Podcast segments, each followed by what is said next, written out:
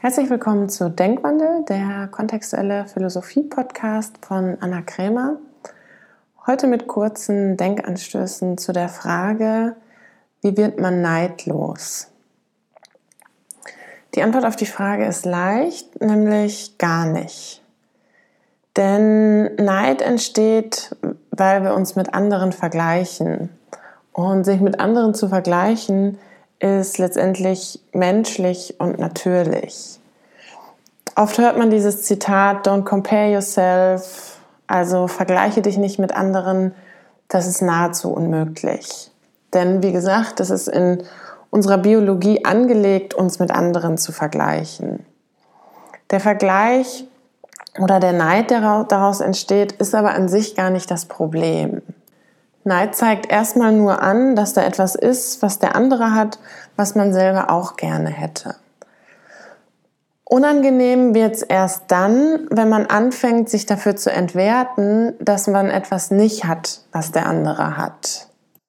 Und seinen Selbstwert an seine Ergebnisse hängt und vergessen hat, dass das, was man hat, keine Aussage darüber macht, wer man ist dann gilt es nicht, den Neid loszuwerden, sondern den Selbstwert von den Ergebnissen abzukoppeln, sodass man nicht wie ein Hamster im Hamsterrad immer versucht, mit seinen Ergebnissen irgendwas über sich selbst zu beweisen, denn das kann man letztendlich nicht. Unangenehm wird auch, wenn man glaubt, durch das, was der andere hat, wenn man das selber auch hätte, wäre man glücklicher.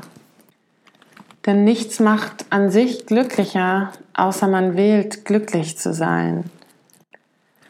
Was man gut an den Stars erkennen kann, denn viele haben alles das, worum andere sie beneiden, also Erfolg, Schönheit, Talent, wahnsinnig viele Möglichkeiten, Freundschaften, Familie und sie sind trotzdem nicht glücklicher. Ganz im Gegenteil, es gibt sogar auch viele Stars, die sich das Leben nehmen.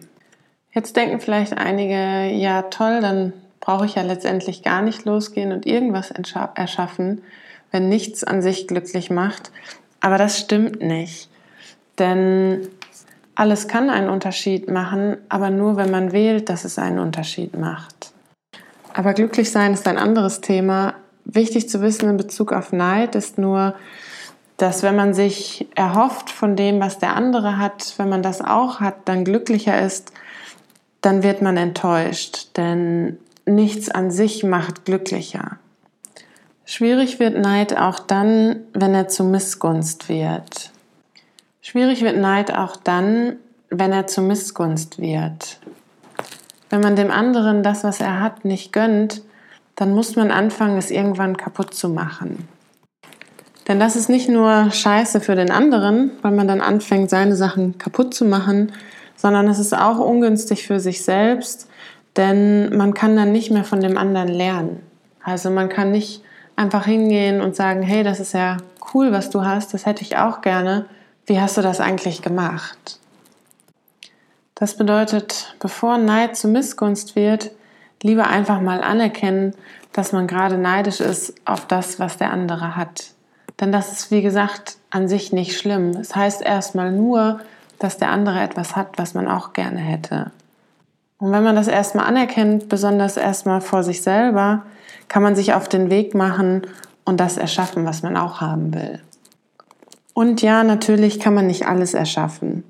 Es gibt Menschen, die sitzen im Rollstuhl und werden vielleicht nie wieder gehen können.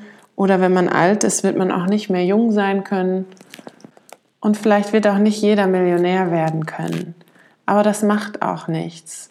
Dann gilt es eher darum, rauszufinden, was hängt da dran an dem, was der andere hat, was man auch haben will.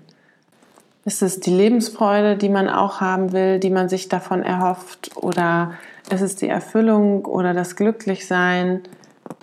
Denn das kann man jederzeit erschaffen, unabhängig von den Umständen. Es gibt genug Menschen, die vielleicht nicht alles haben, sondern vielleicht sogar herausfordernde Situationen haben und trotzdem erfüllt sind und lebensfroh. So kann man sich vielleicht nicht alle Ergebnisse erschaffen, aber man kann sich immer Erfüllung erschaffen, unabhängig von den Ergebnissen. In diesem Sinne Bis zum nächsten Mal.